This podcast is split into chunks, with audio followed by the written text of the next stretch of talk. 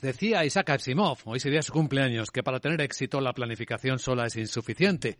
Uno debe improvisar también. Buenos días. Nuestro programa primero del año 2023 apunta a lo que viene, muy parecido a lo que dejamos atrás. Un periodo de incertidumbre marcado económicamente por el impacto de las políticas cero COVID en China, que aun abriéndose y con el aumento de los contagios trae mucha incertidumbre la continuidad de la inflación o de la guerra en Ucrania. Ni en Año Nuevo han parado los rusos de bombardear a los ucranianos.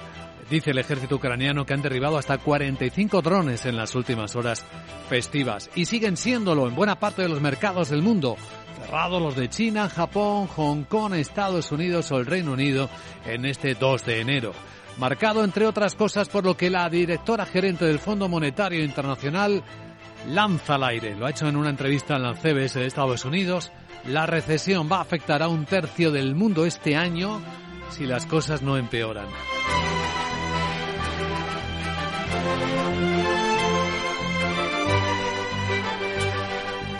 La mitad de la Unión Europea va a estar en recesión este año. Los Estados Unidos pueden librarse. Es la economía más resiliente. Cuidado con China, puesto que su economía y por primera vez en 40 años va a crecer a un ritmo menor que el resto de la economía del mundo y esto puede complicar bastante las cosas a todos los demás, que siempre han contado con el impacto, con el impulso de la economía china. Estrenamos en el año un nuevo miembro, por cierto, en la zona euro, Croacia. Para nosotros, decía hace unas horas la presidenta del BCE, Cristina Lagarde, este año, es, este año nuevo es especialmente importante porque damos la bienvenida a un nuevo de nuestra familia, Croacia. Bienvenida.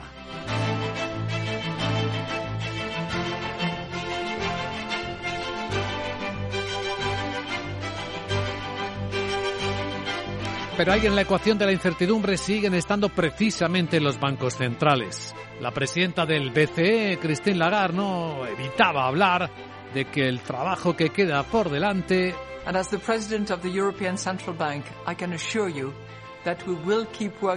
y nos aseguraba que van a seguir trabajando duro como guardianes del euro para garantizar la estabilidad de los precios y la estabilidad financiera a pesar de las conmociones, a pesar de las dificultades a las que nos estamos enfrentando.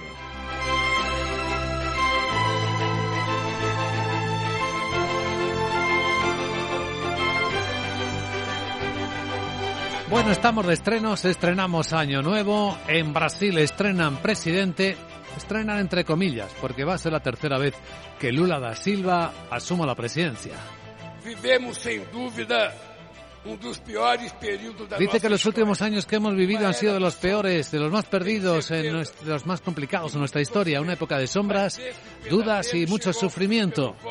Pero esta pesadilla, dice, llegó a su fin con el voto soberano en las elecciones más importantes desde el retorno del país a la democracia.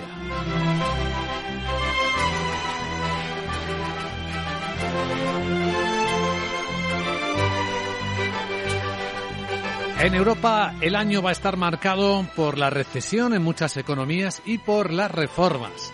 Algunas van a traer dolor, particularmente las de los sistemas de pensiones, que van a rebajar las pensiones de quienes se jubilen en el futuro. El propio presidente Emmanuel Macron, el presidente francés, no ahorraba este comentario en su discurso de Año Nuevo.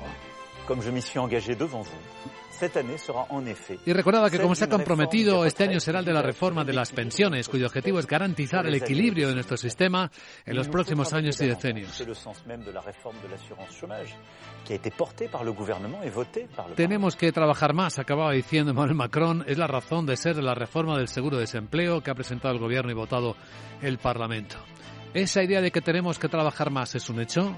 En España ya desde este año la jubilación legal empieza a partir de los 66 años cumplidos y los cuatro meses.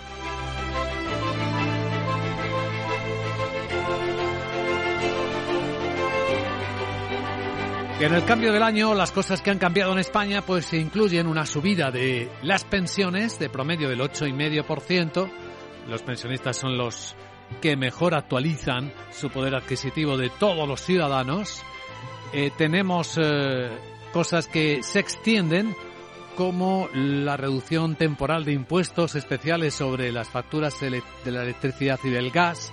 Se extiende la rebaja de 20 céntimos de euro por carburante, pero ya solo para profesionales del transporte, de mercancías, eh, pescadores, agricultores, no para los ciudadanos en general. Y hay nuevas bajadas temporales, como la del IVA de los alimentos que anunció en la última semana el gobierno de Pedro Sánchez. Rebajar durante seis meses el IVA del 4% al 0% para todos los alimentos de primera necesidad, del 4% al 0% de rebaja del IVA y del 10% al 5% para el aceite y la pasta. Luego hay otros impuestos que suben, algunos nuevos, iremos hablando de ello en nuestros programas, eh, aunque ya estamos con los anuncios bien consolidados.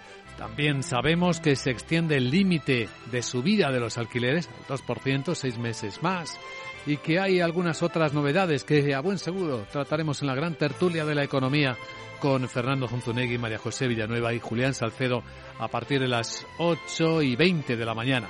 Antes, 8 y 10, 7 y 10 en Canarias. Avanzamos lo que viene en los mercados, el riesgo de recesión, el estado de la inversión de las bolsas tras dejar atrás un 2022 terrible en sufrimiento. Bueno, el peor año desde 2008, con caídas que para el Nasdaq superaron el 33% de su valor, para el SP500 casi el 20%. Bueno, es mayor del 20% la caída desde máximos anuales, lo que en términos técnicos significa que estamos en un mercado bajista, en contracción.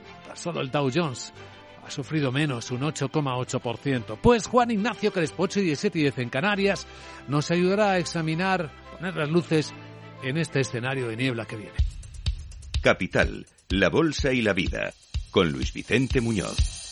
Bueno, las pantallas de CMC Markets apuntan a un comienzo de año muy suavemente alcista en los mercados de Europa.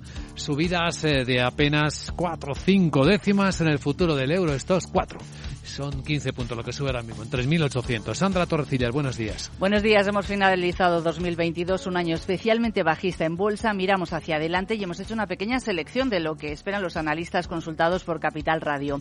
Alberto Iturralde, experto independiente y responsable de operativa DAX, cree que podríamos encontrarnos un 2023 mejor de lo esperado. Lo más normal es que, aunque parezca increíble, lo que estamos viviendo ahora en el tono negativo se vea seguido probablemente incluso durante este año, de más subidas. No significa que, yo creo que en el LAX sí hemos visto los mínimos para bastante tiempo, en el Dow Jones también. Seguramente en el SP500 y en el, bueno, desde luego en el Nasdaq no, pero en el SP500 ahí andará. Probablemente marcaremos unos nuevos mínimos durante 2023. No lo sé, eso no tengo especialmente seguro, pero me parece que es probable que suceda. Eh, Roberto Scholtes, jefe de estrategia de Singular Bank, nos ofrece también los rangos en los que espera que se muevan los índices. Van a continuar las subidas de tipo de interés. Esperamos que las curvas de rentabilidad de la deuda se desplacen todavía un poquito arriba. Esto va a seguir presionando a la baja las valoraciones de las compañías, especialmente las de crecimiento. Así que nuestro escenario central es que en los próximos, por lo menos pocos meses, los índices bursátiles se vayan a mover en el rango reciente, entre los máximos que tocamos hace apenas dos, tres semanas, antes de las reuniones de los bancos centrales, y los mínimos de finales de, septiembre, principios de, octubre. Hoy tenemos festivo en Estados Unidos, en Reino Unido, Suiza, Japón, Hong Kong, Singapur, China, por mencionar algunos casos y eso se va a notar en el volumen. Esperamos también datos de PMI del sector manufacturero y durante la semana importante el IPC de la zona euro de diciembre que podría moderarse y también ventas al por menos. Por cierto, el año nuevo empieza con nuevo consejero delegado en España del Banco Santander, Héctor Grisi. Sí, Héctor Grisi, así es como habla.